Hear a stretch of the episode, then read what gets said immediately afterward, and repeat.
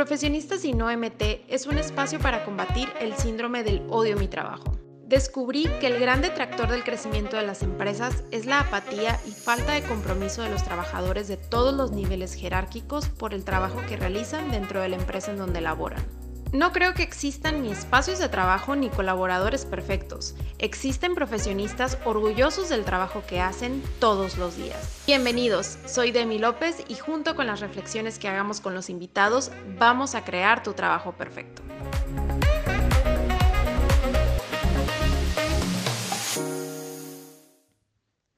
Hola, bienvenidos a Profesionistas y no MT. En la reflexión de esta quincena, Anina y yo platicamos sobre el miedo y cómo puede tener un papel funcional y disfuncional en nuestro crecimiento profesional. Si vas a cambiar de actividades profesionales, si vas a emprender o si quieres hacer alguna petición laboral y empiezas a sentir que el miedo te paraliza, esta reflexión te dará algunas herramientas para hacer de tu miedo un gran aliado. Recuerda, eres creador de tu trabajo perfecto. Aló, Anina, bienvenida a Profesionistas y no MT, ¿cómo estás? Muy bien, ¿y tú, Demi? Muy contenta de estar aquí contigo. Yo también encantada de tenerte por acá. Como por ahí te había platicado, pues bueno, en este espacio lo que buscamos es darle herramientas a los profesionistas para que encuentren formas de disfrutar más su trabajo y sentirse orgullosos. Entonces, pues bueno, el día de hoy, por ahí pensando un poco cuáles eran las barreras que los profesionistas podrían encontrar una de las que pues no encontré en ellos, sino encontré en mí misma, fue el miedo. El miedo a emprender, el miedo a tomar nuevos proyectos, a un nuevo puesto, un nuevo trabajo. Entonces, pues bueno, pensando en este miedo, pues no pensé en otra persona más que en ti para platicar de esto. Pero antes de entrar al tema, quiero que nos platiques, ¿quién es Anina Balder? Bueno, pues antes que nada, muchas gracias por la invitación. Me encanta estar aquí. La verdad es que te sigo desde hace ratito en redes y me encanta tu trabajo. Creo que es algo súper importante, un lugar que brinde herramientas para que yo viva y disfrute mi trabajo. Al final es donde paso más tiempo del día en mi trabajo. Entonces, ¿qué va a ser de mi vida si no lo disfruto? Entonces, gracias a ti y gracias por ayudar a la gente a tener una vida mucho más plena y mucho más bonita. Necesitamos más personas como tú y el mundo va a ser un lugar mucho más bonito. Muchas gracias, Anina. Entonces, me presento, yo soy Anina Valder, eh, yo me dedico al acompañamiento emocional para mujeres emprendedoras, aunque también tengo algunos hombres por ahí, yo no me cierro, siempre los atiendo, solo que toda mi comunicación es rosita y todo está enfocado a mujeres. ¿no? Me dedico a ayudar a mujeres a balancear su trabajo con su vida personal y brindo herramientas para que nosotros justamente aprendamos a gestionar nuestras emociones, a conocernos y a diseñar esa vida que todos queremos allá afuera. Y también soy terapeuta floral y tengo una marca de terapia floral que se llama Possibility Drops.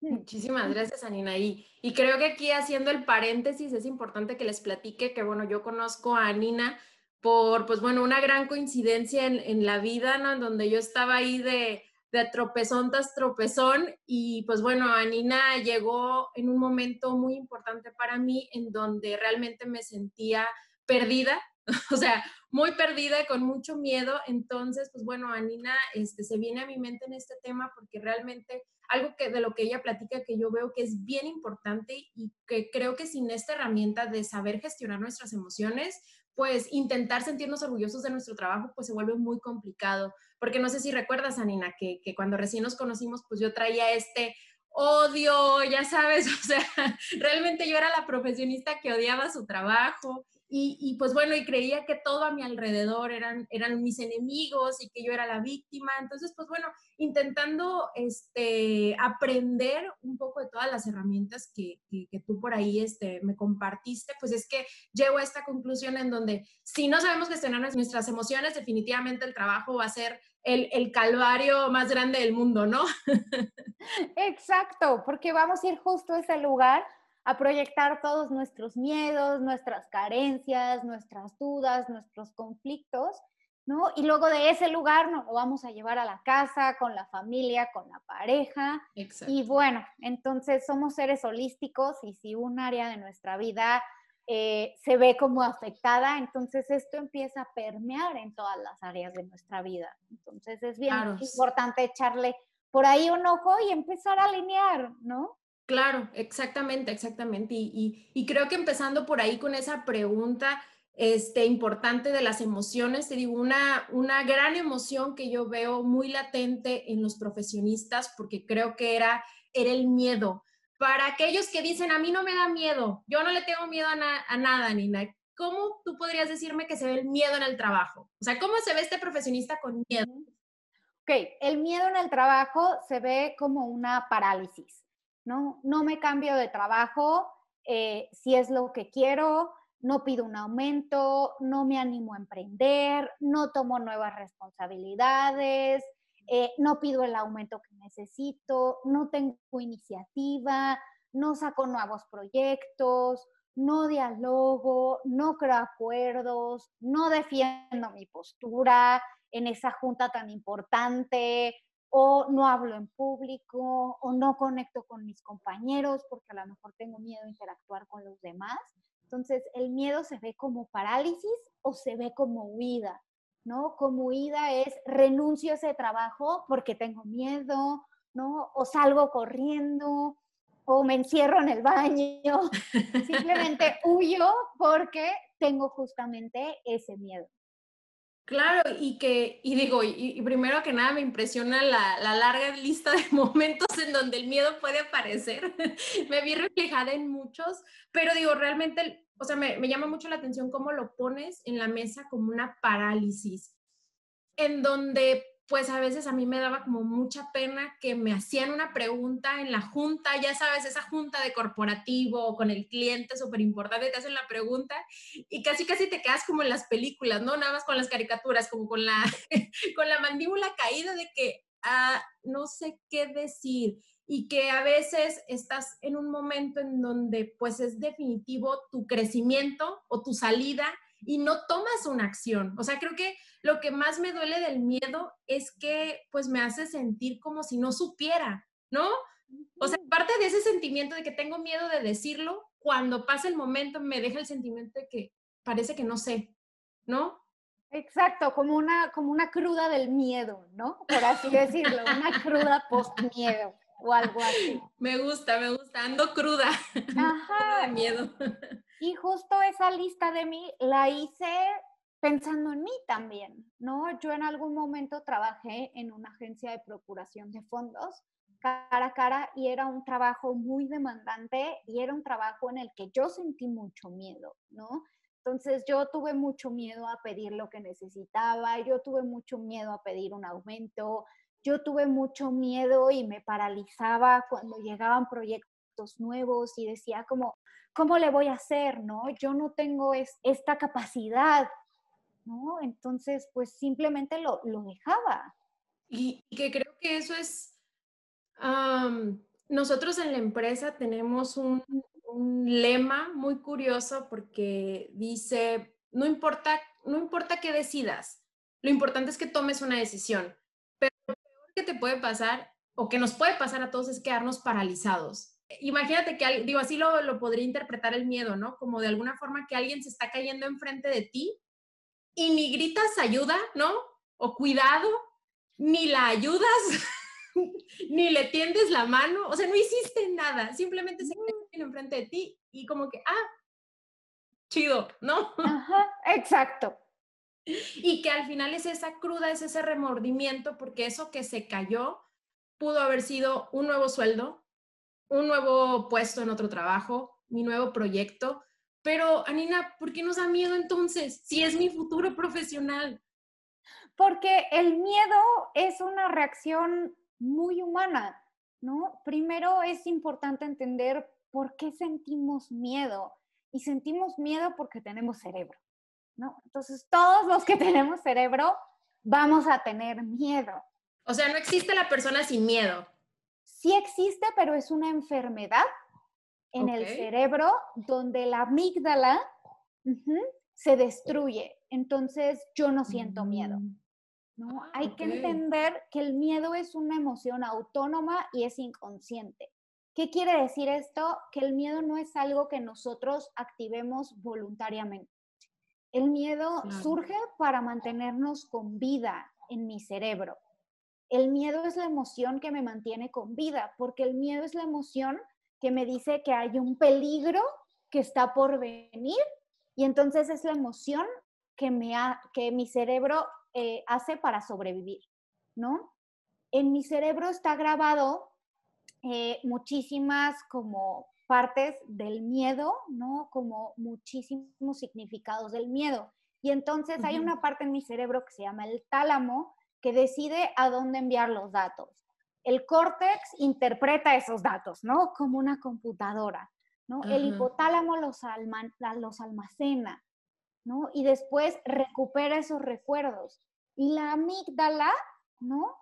Es justamente la que descodifica las emociones, determina la amenaza y el hipotálamo activa la respuesta de lucha o de huida, ¿no? O, lucho o huyo. Entonces, o me paralizo o peleo. Y eso es justamente el miedo, ¿no? Y todo ese, ese sistema de mi cerebro tiene objetivos bien concretos que son necesarios para, para enfrentarme a una amenaza, ¿no?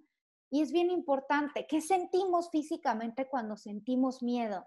Pues primero mi, mi sangre como empieza a fluir mucho más rápido. Entonces, primero el flujo sanguíneo. Esto es para que yo pueda correr o para que pueda ser más fuerte para pelear. Después, mm. aumenta el corazón, la presión sanguínea y el azúcar en la sangre. Y esto es justamente para tener más energía para huir o para o pelear. Para pelear. Wow, o sea, entonces me preparo para pelear con mi jefe o para salir corriendo de la junta. Ajá, o sales corriendo de la junta o te preparas para pelear en el buen sentido de pelear, ¿no? Tu punto de vista. Claro. Físicamente también esta, esta computadorcita de mi cerebro, este proceso que hace mi cerebro, hace que se active mi coagulación para no desangrarme en caso de ser herido.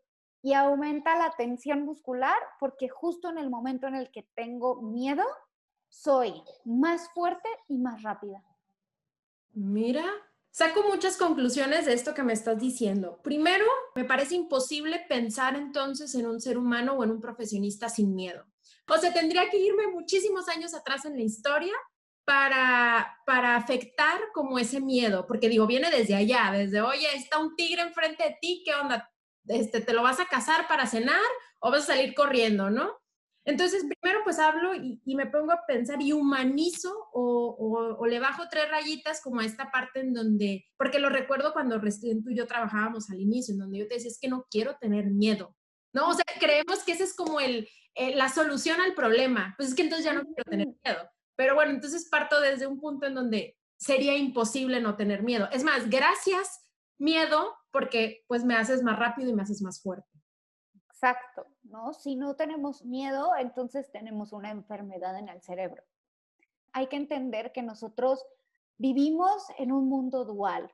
Entonces, en esta dualidad hay que entender que cualquier emoción puede ser tanto funcional como tanto disfuncional, ¿no? Entonces, si entendemos que el miedo es esa sensación que se provoca en mi cuerpo por un peligro real o imaginario, entonces, si mi miedo es funcional, me va a salvar la vida, me va a ayudar a no morir, me va a ayudar a ser prudente, me va a ayudar, por ejemplo, profesionalmente a invitarme a tomar un tiempo para prepararme antes de saltar a algo para lo cual todavía no estoy preparado, ¿no? Claro.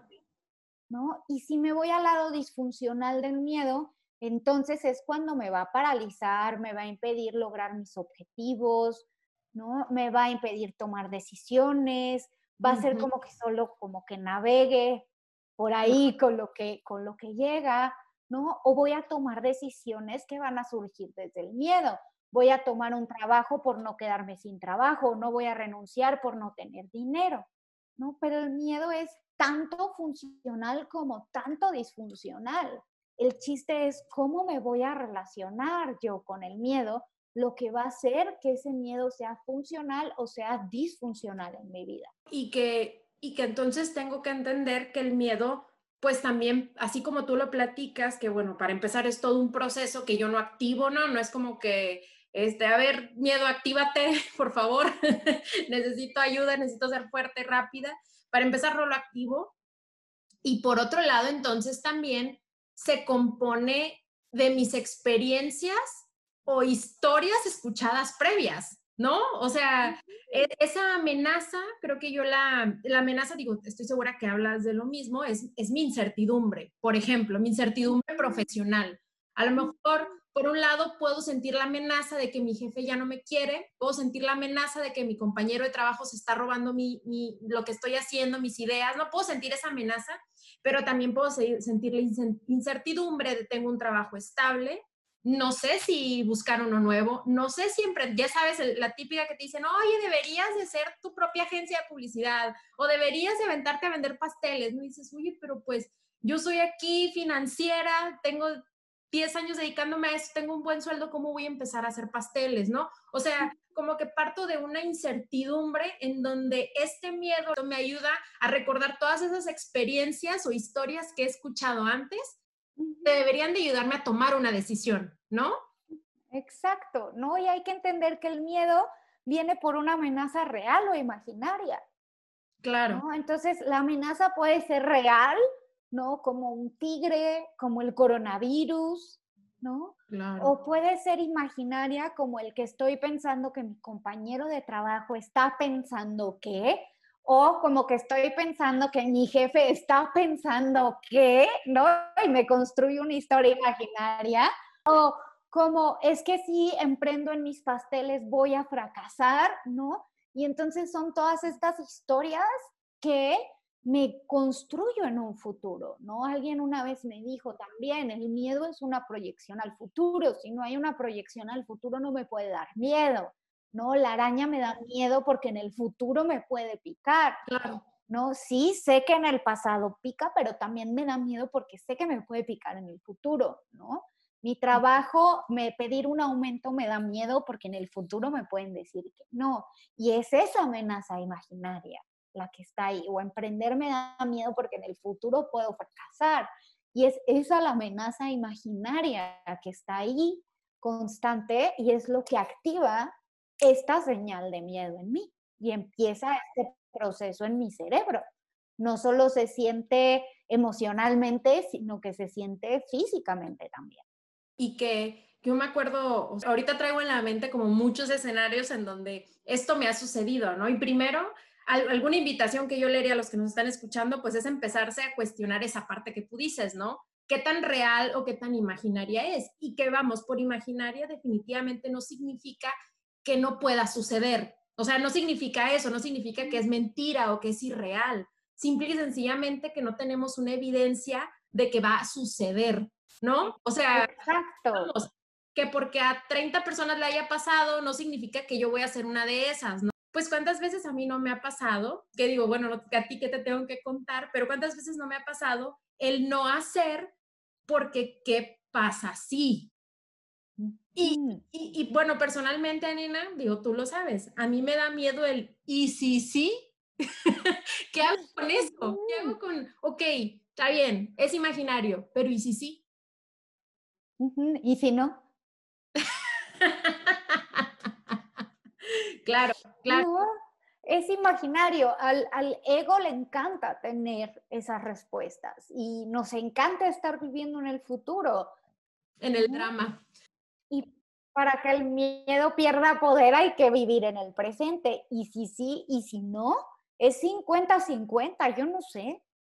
Yo no tengo la respuesta ahorita. Y que eso que tú dices sobre que a veces, o sea, me pongo a pensar, ¿no? Por ejemplo, con este proyecto de, de Demi López, de los profesionistas sin OMT, pues yo decía, ¿y esta por qué?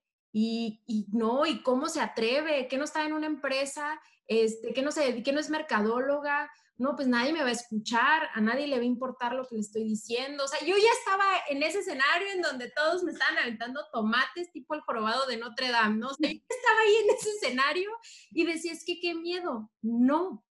Bueno, por supuesto que no puedo decir que no he sentido miedo porque realmente todos los días, todos los días que publico o no publico, hablo con alguien o no hablo con alguien, está mi corazón a tope. Volteo hacia atrás, no sé si al futuro, pero sí volteo hacia atrás y digo, bueno, mi experiencia pasada me decía que probablemente no iba a funcionar, pero todos los días me estoy asegurando de que funcione. No, y es justamente, todos los días tu corazón está a tope. Yo cada que me presento a dar un taller, ¿no? Siempre les digo, me van a ver sudar. Y me van a ver sudar porque en algún tiempo yo tuve pánico escénico. Y para mí ese gran reto de presentarme frente a un público ha sido algo que yo he estado trabajando. Entonces, para mí esta parte de decirle, o oh, siempre empiezo un taller y les digo, chicas, chicos, voy a sudar. Algún día tuve pánico escénico. Hoy lo he trabajado como una emoción muy linda. Mi corazón está a tope, me tiemblo y todo estoy así como chihuahua, ¿no? Descontrolado. pasan unos minutos y mi cerebro entiende que ya no es esa amenaza. Y baja, baja la respuesta física y biológica frente a esta situación. Oye, Nina, y ahorita que tú hablas de ese, de ese pánico escénico, o sea, me pongo a pensar, o, o, de esta parte en donde yo te decía que, pues, ¿qué tal si yo no soy buena? ¿Qué tal si yo no soy la mejor? Me pongo a pensar, ¿es lo mismo miedo e inseguridad? O sea, decir, soy insegura de, ajá, pararme enfrente a las personas. No, son cosas muy diferentes, pero tienen una que ver, ¿no? Ya sabemos ahorita que el miedo es la respuesta que tengo frente a una amenaza. Y la inseguridad es desconfiar de mi capacidad para afrontar problemas o tomar decisiones. Entonces, viéndolo mm. así, a mayor seguridad en ti mismo, mayor capacidad de gestionar el miedo de manera funcional. Wow.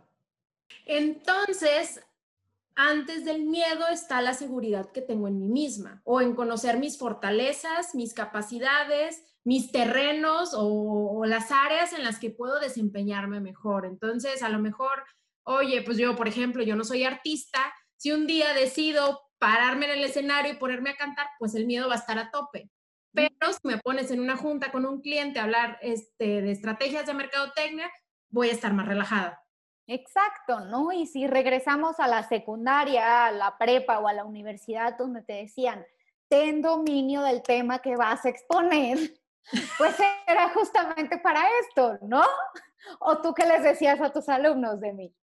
Sí, no, no, no, definitivamente. O sea, yo siempre les, les, les pido que, que no se aprendan de memoria yo les digo que cuenten una historia, ¿no? O sea, si van a, que siempre les pido hablar de empresas, entonces es mucho más fácil, que digo, por supuesto que en la secundaria si los profesores a mí me hubieran dicho, oye, cuenta la historia de la amígdala como si fuera un cuento, pues a lo mejor sí lo hubiera podido hacer bien, ¿no? O me, bueno, no sé si bien, mejor, a lo mejor que no haber tenido que memorizar como los datos, pero estoy como muy de acuerdo en, en, eso que tú dices, o sea, no se trata de, o sea, vamos, en la parte, perdón, estoy ordenando mis ideas, pero como que quiero decir tres cosas a la vez. Pero, por ejemplo, regresando a esta parte de mis inseguridades y mis miedos. Pensando en esta parte, por ejemplo, algo que yo les digo en, en, lo que hago de sentirte orgullosa de tu trabajo, sobre todo a los que quieren renunciar, ¿no? A los que quieren renunciar, sea para emprender o para cambiarse de, de actividad profesional, ¿no? lo primero que les digo es, ok, ¿qué quieres hacer, no? No, bueno, pues es que yo soy mercadóloga y ahora quiero dedicarme al tema de, de híjole, las finanzas, por decirlo, ¿no? Algo diferente, porque fíjate que no soy tan creativa, no me siento tan cómoda y pues soy más numérica. Bueno, ¿lo has hecho alguna vez? No. Mm. ¿Y cómo sabes que es realmente lo tuyo? O sea, ¿cómo sabes que realmente te vas a desempeñar y se te va a quitar ese odio que tienes a tu trabajo? Entonces, la primera recomendación que yo hago es que lo empiecen a practicar en chiquito. O sea, a ver, Mercadólogo, ahí en tu mismo escritorio, no renuncies, no te vayas, no tires la toalla, vete con los de finanzas o haz alguna actividad de mercadotecnia en donde lo puedas integrar para que puedas este, entender si realmente te sientes cómodo haciéndolo, porque también es una creencia que tenemos como, no es que yo creo que soy mejor en eso, ¿no? Entonces, se o pon tú que no hacen eso, renuncian, están en el área de finanzas y el miedo a tope. No, pues es que tengo mucho miedo, no soy buena en esto, otra vez renuncio. Y como que el círculo está otra vez andando, ¿no? Exacto, ¿por qué? Porque yo voy a mi trabajo a reflejar mis carencias emocionales. Voy a mis relaciones a reflejar mis carencias emocionales. Entonces, muchas veces no son mis relaciones, no es mi trabajo. La situación que hay que sanar primero está en mí. Y después, si ya estoy sana y saludable emocionalmente, ya puedo tomar una decisión desde un lugar emocionalmente válido, ¿no? Y para renunciar, que es algo muy grande, pues hay que salir a tomar esa decisión desde un lugar emocionalmente válido. Yo ah, eh, siempre comento que tienes que renunciar en tu día en donde te sientas realmente tranquilo y en paz. O sea, porque de malas, enojado, vas a decir cosas que no querías decir, para empezar, o sea, le vas a, y, y, no sabes por un lado eso y por otro lado no sabes las puertas que te está cerrando al hacer la renuncia como de esa forma. Entonces digo, como profesionistas, pues qué mejor que renunciar tendiendo la mano, ¿no? O sea, claro. y sin miedo, porque a veces creo que, o, o, digo, tú, o a lo mejor tú me lo puedes decir mejor, ¿cómo se ve el miedo eh, disfuncional? ¿Cómo se expresa ese miedo disfuncional? Porque yo me lo imagino, yo personalmente, mi miedo es gritar, enojarme. ¿Cómo se ve el miedo disfuncional? Pues crisis de llanto, no, a mí me mm. pasaba mucho eso antes cuando me daban grandes proyectos o, grandes cosas. Eh, en, la, en la universidad fui maquillista para cine, entonces cada que me daban grandes cosas, yo entraba en un mar de lágrimas porque me daba pánico y entonces lloraba y lloraba y lloraba y lloraba y lloraba hasta que encontraba esa solución, ¿no? Entonces a lo mejor yo acababa bien desahogada, pero era una manera un poquito disfuncional de trabajarlo, ¿no?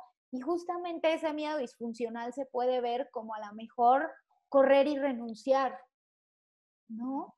Porque tengo miedo a lo mejor de enfrentar una carencia emocional o tengo miedo a lo mejor de pedir el aumento, entonces pues, mejor renuncio, ¿no? y mejor me voy, y me voy desde el miedo. Entonces son esos tres escenarios, ¿no? El escenario en donde sales corriendo, donde te quedas paralizado, decías que la vida suceda, o te pones a, a discutir. O peleas y te defiendes, ¿no? Te pones a discutir. Yo me identifico con el de paralizarme. Para, bueno, entre paralizarme y pelear.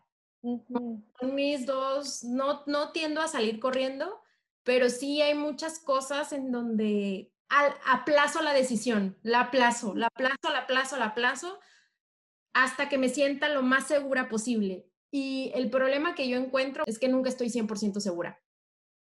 Nunca vamos a estar. Y bien curioso porque, bueno, hablando de que dices que, que tú particularmente te enfocas a mujeres em, emprendedoras, alguna vez leía un estudio que decía que cuando a las, era un estudio que hacían a hombres y a mujeres, ¿no? Sobre si querían tomar una nueva posición en, dentro de la misma empresa, pero con un poquito de más responsabilidades y ligeramente diferente a la posición que tenían. Los hombres tienen que, tienen que ellos sentir, decía el estudio, en México ese estudio, tenían que sentirse por lo menos 50% cómodos con las nuevas responsabilidades para tomarlos. O sea, el 50% de las actividades, ah, sí puedo, las otras pues no sé, pero me aviento, tomo la... Y las mujeres se tienen que sentir 97% seguras. Imagínate, los hombres también tienen su serie de, de, problemas, a lo mejor no tienen estos mismos problemas de seguridad para decir sí, sí me la rifo, pero me pongo a pensar, o sea, imagínate como mujeres por un lado, como personas, ¿cuántas veces dejamos pasar una oportunidad porque no nos sentimos seguros o sentimos mucho miedo al hacerlo? Y ahí está el miedo disfuncional, Es que está fatal, fatal. O sea, me acuerdo que lo platicaba con mi pareja y él me decía de que, pero ¿cómo? O sea, me decía, ¿de verdad? O sea, como que él decía, es que de verdad tanto, o sea, tanto te vas a exigir. O sea, y me decía, es que si estás consciente que nadie nunca puede ser el 97% bueno en algo. Y yo como, pues sí, pero en el camino siempre busco asegurarme tener ese 97%. Pero el problema es que en mi vida, o sea, de mí, yo he dejado muchas cosas, Anina, porque nunca estoy 97% lista, nunca. Sí, y no sé si el estudio decía por qué era esa diferencia. Hablaban particularmente de los estándares que la sociedad le pone a la mujer, ¿no? Que entonces, para alcanzar ese 97%, una, pues tienen que tener la disponibilidad y pues gran parte de las mujeres ya tienen hijos, ¿no? Entonces, pues ya era como, no, pues no puedo ser el 97% porque una de las características es disponibilidad de tiempo, por decir algo, ¿no? Luego decían que otro de los aspectos era de que, bueno, pues este, que te queremos que sea alguien que se prepare para afrontar los retos en un futuro. Y pues las mujeres eran como, híjole, pues no sé si quiero o no quiero formar una familia. No, pues es que es una, es una sesión directiva y todos los directivos son hombres. No, pues tampoco porque me van a hacer menos. O sea, como que lo hablaban mucho como por este tema de cómo es la relación laboral para hombres y para mujeres? Claro, ¿no? Y es que ahorita, pues yo veo mucho esta parte de ser perfectas, ¿no? Ahorita una mujer perfecta es empoderada, es multitasking, pero además tiene la casa impecable, pero además cocina delicioso, pero además está guapísima y además está súper fit y nunca tiene un pelo de fuera y está perfectamente maquillada y entonces es todo esto que creo que nos estamos cargando a nosotras mismas como este soy perfecta y creo que los hombres tienden a ser un poco más prácticos. O sea, desde que el hombre puede salir en shorts y chanclas al loxo y no le importa y nosotras, déjame, me doy una manita de gato, ¿no? Como ser perfecta.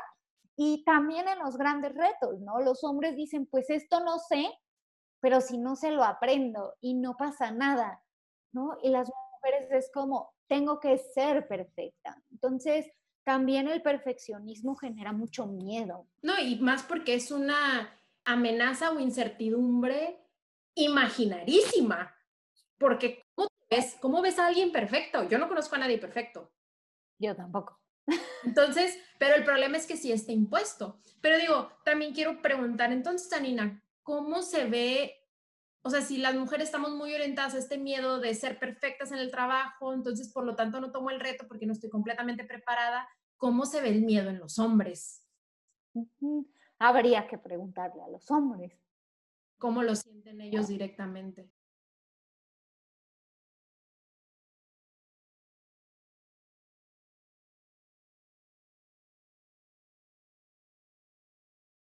Anclado al futuro, hacia la incertidumbre, hacia el proveer, ¿no? Como que el miedo de la mujer es no cumplir y el miedo del hombre es no poder proveer, o sea, no poder cumplir con esta parte de, de proveedores. Creo que es lo que más les da miedo. Y la mujer es más como no cumplir mi papel de mujer perfecta. Híjole, ya una cosa es como personas, en general hombres y mujeres, una cosa es como estas expectativas que tenemos como, como persona dentro del ámbito familiar, llámese papá, mamá, esposo, esposa, ¿no? Y luego, pues el rol que tenemos como amigos, ¿no? Y aparte, échale encima que como profesionistas también tenemos una expectativa impuesta por quién sabe quién, de profesionista perfecto y por lo tanto necesito hacer de la A a la Z para poder ser parte de este nuevo proyecto, de nuestro nuevo reto, ¿no? Porque digo, he visto yo en hombres y en mujeres esta, este miedo, o sea, este miedo de, y, y, de hecho, un, un, caso que traigo de, de un cliente en donde uno de sus colaboradores no tomaba acción hasta que su jefe no estuviera con él para acompañarlo, para supervisarlo y demás, ¿no? Y nuestro cliente nos decía de que es que pues no puedo estar con todos, no puedo, no puedo estar con cada uno de ellos para hacer lo posible. Y hablando con la persona era esto, de que pues es que me da miedo equivocarme y me da miedo no cumplir con sus expectativas. Por lo tanto, pues mejor no hago nada, porque qué miedo, qué miedo que me corran por, hacerlo como yo lo creía. Exacto, y ahí está esa parálisis disfuncional que me genera el miedo cuando yo no lo sé gestionar. ¿Y cómo lo gestiono? ¿Cómo lo gestiono? ¿No? Muchas veces la pregunta es, ¿cómo lo venzo? ¿No? Y ahí es, primero, no lo venzas, hazlo tu amigo. Amigo a mi miedo. amigo a tu miedo. ¿no? O sea, no es mi enemigo, es mi aliado por lo que platicábamos, ¿no? Gracias a ti soy más fuerte y soy más rápida. Exacto. Gracias aquí, a ti, tú estás aquí para ayudarme, para mantenerme con vida, para ser más prudente, ¿no? Por ejemplo, cuando una mujer se convierte en mamá, aparecen ciertos miedos que antes no tenía que la ayudan a ser prudente y a cuidar de un bebé en el lado funcional, porque también pueden aprender a aparecer en el lado disfuncional, ¿no? También el miedo está aquí a lo mejor para motivarme, para prepararme para algo, para un nuevo puesto, como tú decías hace ratito, ¿no? No renuncies. A lo mejor el miedo está aquí para que tú aprendas y resuelvas si esto es lo que te gusta, si no, pero espérate, no toma la decisión desde un lugar emocionalmente válido, ¿no? Para aprender a gestionar el miedo hay que quitarle la etiqueta de feo, malo. El miedo está ahí para mí, no está en mi contra. Y es que creo que, digo, haciendo como un histórico de todas mis experiencias con el miedo, ah, creo que las, creo que las aprende, digo, no sé, pero creo que las aprendemos desde chiquito cuando haces algo que tiene una consecuencia negativa, por lo tanto, no, pues ya me dan miedo las alturas porque fíjate que de chiquito me caí de la resbaladilla, ¿no? Entonces ya, por ejemplo, particularmente a mí, las bicicletas, un miedo porque pues me rompí el labio andando en una bici. Te lo juro, desde mis 10 años me pasó eso. A mis 22 me volví a subir una bicicleta. El problema fue que me caí de la bicicleta porque se le salió la cadena. El miedo no tuvo la culpa. Mi miedo, es que me da miedo.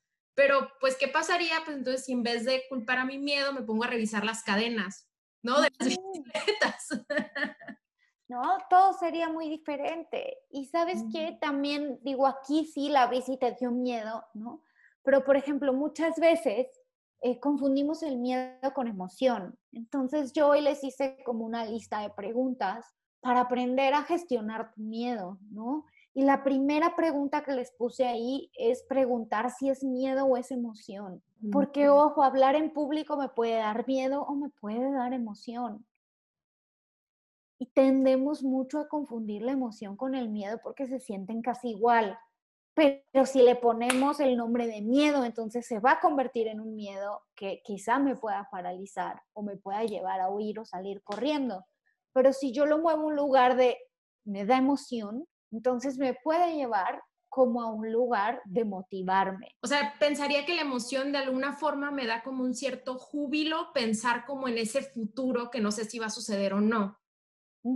Como esa, esa emoción que te da bueno, quiero, quiero anclar el sentimiento con alguna experiencia previa para ver si estoy en lo correcto, ¿no?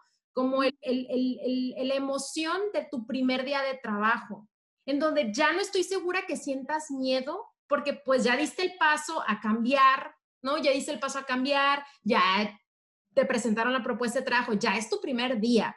Entonces no estoy segura si es miedo, o sea, realmente es como esa emoción o cosquillita que me dice de que pues hoy te esperan grandes cosas, pero se siente el vacío, no quieres comer, ¿no? El corazón te late y físicamente se siente casi igual, ¿no? Entonces es bien importante preguntarte, tu sabiduría interior siempre te va a dar la respuesta. Y si es miedo, entonces hay que preguntar qué es lo que realmente está pasando. ¿Qué está tratando de avisarme este miedo? Y ojo, ¿qué es lo que realmente me está dando miedo? ¿Sí? Mm. Porque, por ejemplo, con esto de la bici, no me da miedo subirme una bici.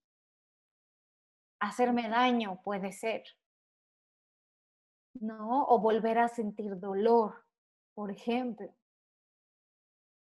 Entonces, ¿qué es lo que realmente me da miedo? ¿Me da miedo pedir el aumento o me da miedo que me digan que no?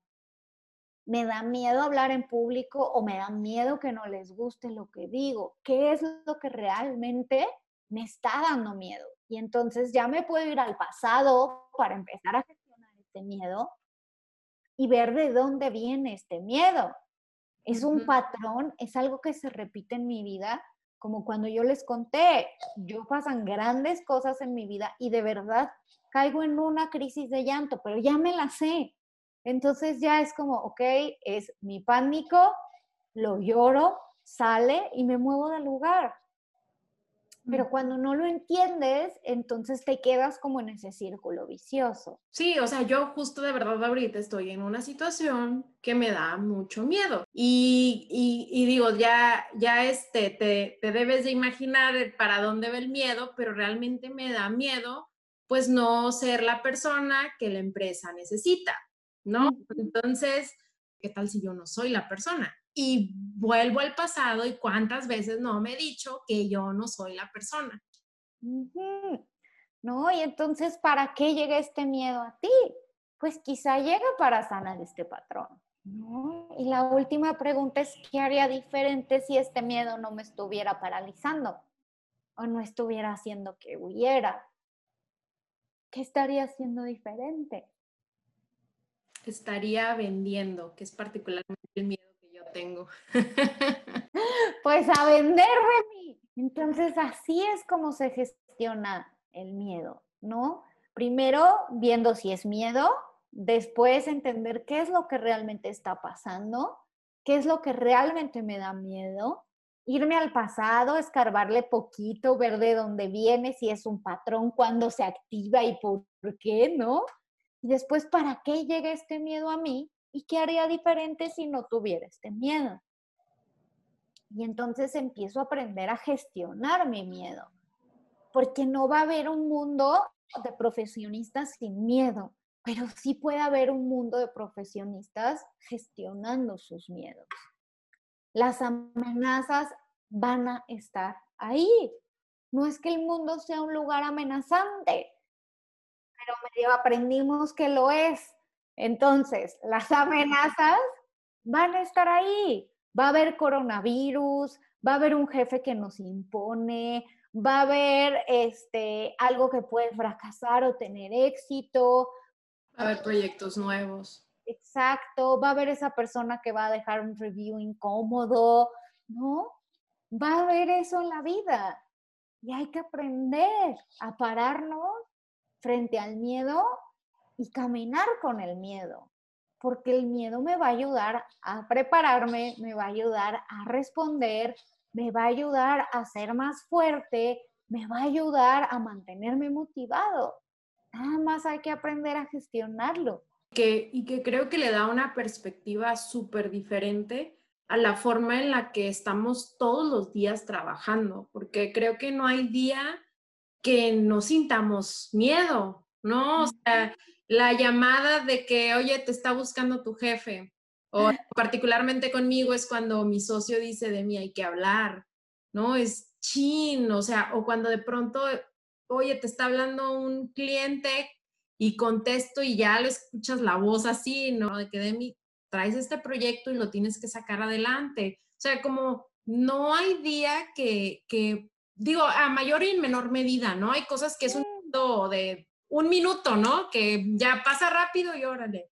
Pero en estas, o sea, eh, lo bonito que creo que, que, tenemos como profesionistas es que tenemos como estos highlights de nuestra vida, ¿no? Donde tenemos la oportunidad de tomar una decisión crítica que va a hacernos crecer como profesionistas. Entonces, pues bueno, sí, cuando llegan estas oportunidades, qué bonito saber que el miedo no es mi enemigo, sino realmente es mi aliado, aliado para tomar la decisión que haga más sentido con la vida profesional que quiero construir, ¿no? No, y es entender que así como yo, yo tengo miedo, el de al lado de mí también lo tiene. No soy la única persona en la sala que tiene miedo que a veces que creo que también eso puede ser algo que a los profesionistas les puede dar como mucho, mucho para abajo, que se pueden sentir hasta menos, que hay veces que tienes este jefe o este compañero de trabajo que pareces el Indiana Jones de la oficina, ¿no? Que salta y que dice y que hace y que dices, es que ese güey no le da miedo. pero pues no es cierto, o sea, no es eso. Y, y, que a veces idealizamos o ponemos en un pedestal estas que, personas que parecen no tener miedo y que incluso dicen, es que a mí no me da miedo. Cuando realmente no es así, el miedo es, tú lo platicabas hace rato, el miedo es la cosa más humana que existe. Lo más humano. Me encanta cerrar con, con estas preguntas que, que, tú nos dejas, porque creo que realmente puede ayudarnos a, a, enfrentar y a cuestionarnos pues cada uno de los momentos que estamos pasando, porque sí es cierto, muy probablemente puede ser una amenaza real, ¿no? De que, oye, ¿sabes qué? Ahorita ya no te sientes cómodo en tu trabajo, te están ofreciendo otra oportunidad, pero mira que es una empresa nueva y ahorita en el coronavirus, no, ahorita no renuncies, ¿no? O sea, pero, pero no irnos nada más a tomar la decisión sin, sin pensar este miedo bien. Hace poco leía sobre el instinto, que decían que el instinto, pues lo único que es es, es la suma o el recopilado de todas tus experiencias pasadas, ¿no? Entonces mi instinto me dice que debo hacer esto, ¿no? Pero ah, este libro se llama What's Your Problem? Se los voy a dejar por ahí, está la verdad muy padre, que decía que realmente es no que sea malo, sino que no es recomendable solamente seguir a tu instinto sin realmente ponerte a pensar lo que está sucediendo. O sea, sí, mi instinto me dice que no. En este caso, mi miedo me dice que no renuncie. Mi miedo me dice que pues no venda porque voy a ser mala. Porque pues en el pasado alguna vez ya intenté hacer una llamada, o sea, estoy hablando realmente, intenté hacer una llamada y no fue la mejor. No, en el pasado mi instinto me dice, no, de mí vas a hacer el ridículo. Y, y, y que, y que qué importante es decirle como, neta voy a hacer el ridículo? O sea, ¿seguro? Es una historia imaginaria, porque está en el futuro y todavía no sucede. Me encanta, me encanta saber que entonces tenemos un mundo de posibilidades enfrente de nosotros. Sí que lo tenemos, nada más hay que querer verlo, ¿no? Mente abierta, corazón dispuesto, para mí esas son las claves, y querer verlo, nada más. Claro, porque yo lo veo incluso en, ahorita que dijiste mente abierta, incluso en directivos de empresas en donde nosotros llegábamos con alguna propuesta creativa y luego, luego era este bloqueo de no, hemos hecho las cosas así por 30 años y la verdad no vamos a arriesgar todo lo que tenemos por una idea y que ahí está el miedo, ¿no? Miedo al cambio, muy común, muy normal. Claro, claro. Y, y vamos, y regresamos a lo mismo. No significa que ellos estén mal por no querer tomar esta nueva propuesta. Simplemente alertando de que, oye, es un camino bien diferente a lo que hemos hecho por 30 años. ¿Seguro que es la apuesta correcta? O sea, se vale, se vale cuestionarlo. Y creo que también otra pregunta que, que me sale ahorita. ¿Cómo puedo interactuar yo cuando veo a alguien enfrente de mí con miedo? O sea, veo a mi colega eh, si soy jefe, veo a, mi compañero de trabajo, o sea, ¿qué hago? ¿Qué hago cuando tengo a alguien enfrente de mí con miedo? ¿Le puedo hacer esas preguntas que nos recomendaste? Claro, no, lo más importante siempre es eh, responder de manera empática. Y ojo, por empatía yo nunca me refiero a ponerme en los zapatos del otro, porque eso es imposible para mí. Yo no me puedo poner en los zapatos y yo no puedo sentir el miedo que está sintiendo la otra persona, ¿Por qué? Porque yo nunca he sido jefe de una gran corporación. Solo por eso no puedo sentir ese miedo, ¿no? Es irreal. Sino la empatía para mí es responder desde la reacción emocional de la otra persona.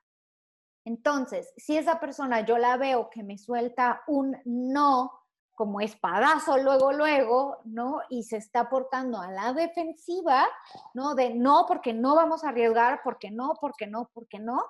Yo puedo entender que es miedo, ¿no? Entonces puedo reaccionar, responder con empatía, ¿no? Y para empezar a preguntar, siempre la curiosidad es la que me va a abrir muchísimas puertas, ¿no? Y empezar a preguntar, oye, ¿por qué no? Cuéntame qué es lo que te da miedo, qué te imaginas que es lo peor que puede pasar, o sea, qué es lo que realmente te está dando miedo a lo mejor de moverte del lugar, ¿no? ¿Cómo podemos llegar a un acuerdo? Sí, porque creo que también eso es algo con lo que nos podemos topar, ¿no? O sea, cuando, cuando en el camino, pues tú, tú quieres hacer alguna acción importante de mejora, de transición, lo que sean dentro de una empresa y te topas a alguien con miedo, ¿no? Que qué fácil a lo mejor, digo, desde esta perspectiva me a pensar, pues qué fácil entonces gestionar mi propio miedo. Pero bueno, creo que eso ya será otra, otra, otra entrevista. Yo feliz, siempre de que me invites de mí, muy feliz de estar aquí. Muchas gracias, Anina, pero pues digo, ya realmente, pues bueno, es, es toparnos con otra historia completamente diferente cuando nos topamos a alguien que, que, nos presenta su miedo, porque como tú dices, pues bueno, yo no sé cuáles son los, los motores o, o, esos gatillos que están disparando su miedo, ¿no? No, sí, no, me encantó, me encantó, me gustó mucho. Me quedo con, con, con el aprendizaje de que el miedo es mi aliado, con, la, con cuestionarme si realmente siento miedo y realmente pensarme si es un miedo real o es un miedo imaginario, porque creo que ahí pues muchas cosas pueden, pueden ser posibles. Creo que también puedo, sabiendo si es un miedo imaginario, que muy probablemente va a ser ese, ¿no? Creo, no digo, no sé si hay un porcentaje, pero yo me imagino, pienso en mis miedos y casi todos los encasillo en imaginarios. También pues bueno, saber que es imaginario, pues puedo acercarme con una persona a la que quiero o a la que le tengo confianza para expresar mi miedo, ¿no? Entonces, a lo mejor ponerlo en, en la mesa y decir, ¿sabes qué? Pues es que le tengo miedo a fallar como vendedora, ¿no? Yo, porque yo ya tengo mi miedo, ya, ya este, me abrí con todos. me da miedo no ser buena vendedora y me da miedo que todos me cuelguen el teléfono y que me digan que no soy buena. Entonces, a lo mejor poniéndole en la mesa, y acercándome, tengo un socio buenísimo en las ventas, pues le puedo decir, oye, enséñame. No, y lo que rechazo se hace más fuerte. Entonces, mientras menos quiera ver mi miedo y menos lo quiera compartir y menos quiera decir que existe, más grande estoy haciendo al monstruo al lado de mí. Pero si yo llego y te digo, mira mi monstruo, ¿no? Me da miedo las ventas, me da miedo el que dirán, me dan miedo los cambios, me dan miedo los retos, pues mi monstruo es como si se hace chiquito, ¿no? Como y se va. Al final pierde ese peso porque yo no se lo estoy dando. Claro, claro. No, me encanta, me encanta, Nina. Pues agradecerte muchísimo, disfruté mucho, aprendí mucho. que si bien ya habíamos tenido muchas este, pláticas al respecto, eh, me gusta mucho, creo que nunca terminamos de aprender. Y, realmente estas herramientas, yo no sé cómo le harás tú, pero yo para aprender eh, soy de escribirlo todo. Tú sabes que todo lo pongo en mi agenda y así constantemente en mi agenda y en mis notas del teléfono. Y así cada vez que la abro, porque es algo que abro todos los días, pues están ahí para recordarme. Espero que los que nos están escuchando también lo anoten y lo tengan ahí para que realmente les sirva. O sea, porque sé que no lo vamos a tener como, como, ya sabes, estas cosas que se ponían aquí para desenfundar rápido la pistola, ¿no? O sea, sé que no va a estar así en mano y no nos vamos a acordar, ay, tengo miedo, déjame saco las, las, las preguntas, pero creo que en la medida en la que lo podamos ir practicando y nos acerquemos contigo, o sea, realmente yo te recomiendo muchísimo de, de, de primera persona. Es, es, un gusto y un honor eh, caminar contigo y pues bueno, platícanos, Anina, dónde te encontramos, dónde te buscamos para las personas que quieran aprender también a gestionar sus emociones en la vida profesional, personal, pues bueno. Ay, muchísimas gracias de mí. Yo feliz de acompañar a mujeres tan increíbles como tú. Lo sabes, me encanta y disfruto muchísimo nuestras sesiones. Y bueno, pues a mí me pueden encontrar en, tengo mi página que es www.aninavalder con w, walder.com eh, estoy en Facebook como Anina Valder Coach, estoy en Instagram como Anina Valder Coach. Entonces, por ahí me pueden encontrar y siempre estoy disponible si tienen alguna duda sobre esto que platicamos hoy o están y tienen alguna duda muy en particular de un miedo muy particular que tengan, escríbanme. De verdad, yo con mucho gusto les puedo ayudar. Siempre estoy ahí muy feliz y muy disponible. Me consta lo que Anina está diciendo, es real. Este, me, me encanta, me encanta como, como trabajas, Anina, me encanta siempre eh, las aportaciones que puedes hacer en, en nuestra vida y algo en lo que creemos tú y yo que así fue como nos conocimos cuando yo estaba de 100% en la agencia de consultoría, pues bueno, ahorita mitad de mi tiempo agencia de consultoría y la otra mitad de mi tiempo en, el proyecto de profesionistas y no MT, pero creemos en lo mismo, en, en, en dar herramientas para que por un lado, yo, las empresas construyan el futuro que quieren y por otro lado, que los profesionistas construyan su trabajo y tú, que las personas construyan la vida que siempre han soñado, ¿no? Entonces, me encanta, me encanta esa parte. pues muchas gracias por todo. Cuídate mucho. Gracias a ti. Bye.